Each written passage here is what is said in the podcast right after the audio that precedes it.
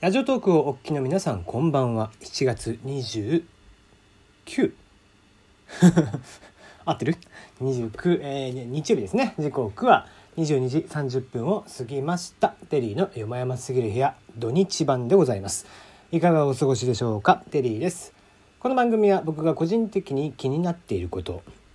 ニュース話題などに対して好き勝手12分間一本勝負していこうという番組です。えー、ただし、えー、土日版は、えー、あまりニュースが、えまあ、IT 系特に少ないので、えフリートーク1本っていう感じでやっていこうかなと思っておりますよということで案内役はテレビでお届けをいたします。はい。えー、昨日はまたナナミュージックやっているんですよね。うん、知らんがななですよねって言われてもね知らんとは思うけど、えー、ナナミュージックを昨日はやってています。ちょっと待ってね開くね、えー、昨日やったのは、えー、井上陽水さんの少年時代、えー、小田勝正さんはラブストーリーは突然に、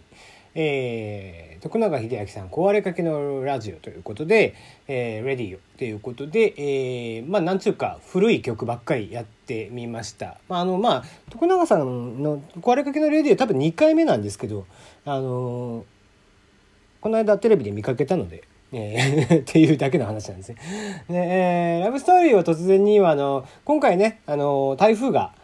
あの、ラブストーリーは突然にの、えー、ジャケット写真でですね、小田和正さんがエビ反りしてるんですよ。あの、その形に非常に似てるということで若干話題になっていましたので、それを選んでみました。で、最後に少年時代はちょっと、えー、夏っぽくということで、えー、まあ少年時代、まあもうちょっとね、早いけどね、夏休み終わりって感じですよね。なんとなく。うん。大体それぐらいの時期になったら、ちょっと、ちょっと涼しくなるぐらいの時期にやたら歌われたりとかしますよね。はい、えー、そんな3曲を歌ってみてます。えー、気が向いたら聴いてみてください。はいはい。えー、昨日はね、えー、コロッケが食べたいと、えー、でも忘れてきましたということで話をしていたんですけども、えー、今日はですね、コロッケを買ってきまして、うん、無事に食べましたで、まあ、今日はコロッケを食べたよというお話をしようかなと思うんですけど えー、その話誰がおもろいねんっていう話をね、えー、今からしますので、えー、コロッケ食べた話なんかどうでもいいわっていう人はもう切っていただけたらなと思いますけども、えそれをねこうそもそもこのコロッケって僕今まで大体プレーンで食べるかお塩をかけて食べていたんですね。あのとんかつとかも僕塩で食べるんですよ。基本的に。あの普通のチェーン店系とかだとあれなんですねそのソースがあったりとかソース食べたりとかするんですけどもソースがあまり好ましくなかったりだとか、まあ、お肉が、えー、ちゃんと美味しい、まあ、柔らかいお肉だったりとかした場合にはお塩で食べた方がですねあの結構素材の味がかなり出てくるんですね。で、えー、それをですねなんか昔から、えー、やっていてえー、誰か多分料理人の方が言ってたのかな。で、えー、そんなことを見てですねああそうなんだというので影響されやすい僕としてはですね、えー、それからというものを、えー、コロッケをコロッケじゃないとんかつを食べる時にはお塩。でその流れでコロッケを食べる時にもお塩っていう感じで食べているんですね。今ずっと僕の手をですねあの猫のリリーさんが舐めては神舐めては甘噛みしっていうのをずっと繰り返してるんですけどね。何か味がするんですかねこれ。まあいいや。えー、で結局僕これでも塩で食べてんのってきっとポピュラーじゃねえんだろうなって思ったんです。割とね。あで、えー、何をかけるのがポピュラーなのかなとえー、何をかけるのが正解なのかなと思って、えー、ちょっとツイッターのアンケート機能を使ってみようということで聞いてみました。えー、晩ご飯乗り遅れたんですけど、えー、コロッケを食べようと思ってますと。台風コロッケにちなんでですね。で、よく考えると何をかけたらいいのかわからないことに気づいたので、無知な僕に教えてくださいということで、まあ内容としては今日はその牛肉とじゃがいものコロッケでしたので、えー、まああとカニクリームコロッケも買ってきたんですけど、えー、何をかけますかということで、えー、素材の味を生かすプレーンなのか、ちょっぴり背伸びな大人の塩なのかがっつり味付け濃いめのソースなのか、えー、でその他っていう感じだったんですね。うん、えっ、ー、と多分えー、うんうん一番多いのはですねプレーンでした。何も書けないっていう人が多かったですね。多分これ7票だと思うんですけども。で、えー、背伸びな塩の方が3名かな、えー、ソースの方が3名。ちょっとねあのソースは中濃なのかウスターなのかとかっていうあの限定はちょっとしなかったのでどっちなのかは分かんないですけどね。でまあ最後そのおすすめがあれば教えてくださいということで、えー、そちらがま2名ほど。1名ほど2名ほどっていう感じですね。で、えーまあ、結構聞くところによるとですねあの、まあ、ボイシーのパーソナリティさんであるあの今達さんとか宮子さんとかですね絡んできてくれまして。で、えー、ずっとその話を3人でしていたんですけども、まあ、結果としてですね、えーまあ、今達さんは何つってたかな。よよ。前半は中濃ソースのみ。ウスターでもないですね中濃ソース。で中盤にそこにマヨを追加。マヨネーズを追加。で最後は七味をそこにパラリとかけると。これ意外となんか通な食べ方がしますよね。3段階の味、うん、前半は中濃。で盛んにそこにちょっと味が飽きてきた頃にマヨネーズで少し柔らかめにしまして最後に、えー、そこに七味で、えー、ピリッと、えー、またもう一クッションね、えー、かけるとこれは通な食べ方な気がしましたね。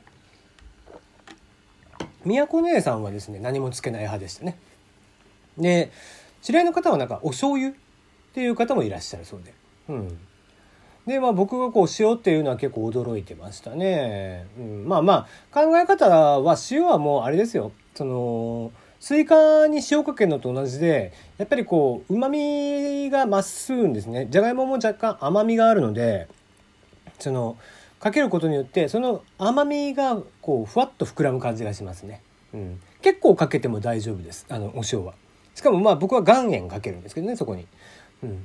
で、えーまあ、そうすることによって結構こうふわっとした、えー、風味が広がるようになると。いう感じだと僕はまあ思って食べてますね。うん、でまあ意外なのはプレーン派が一番多かったのはちょっとびっくりですよね。うん、結構みんなプレーンで食べるんですね。そんなにしっかり下味ついてるものなんですかね。あのご自宅で食べる分にはねあのご自宅でその中身から作ってでしたらその、まあ、味の濃さとかも自分で調整できるのでいいとは思うんですけどやっぱり外で食べるってなってくるとあの味の感覚がねやっぱり分かんないんで一口二口食べて、まあ、味が薄かったらかけるし、えー、濃かったらかけないっていう感じだとは思うんですけどね。うんまあなかなかねこの岩塩は僕おすすめなんですけどね。まあお二人とも今度やってみますということでしたね。ただまあだんだんだんだんやっぱり話も広がっていってですね結局なんかもう醤油醤油もやっぱ試してみたいよねとか。でも醤油かけるんだったらそこにバターも乗せたいよねとか。醤油バターいいような気がしますね。醤油マヨとかも僕いいような気がしますね。うん。醤油マヨまでいってそこに七味をかけてみたいなもんなんか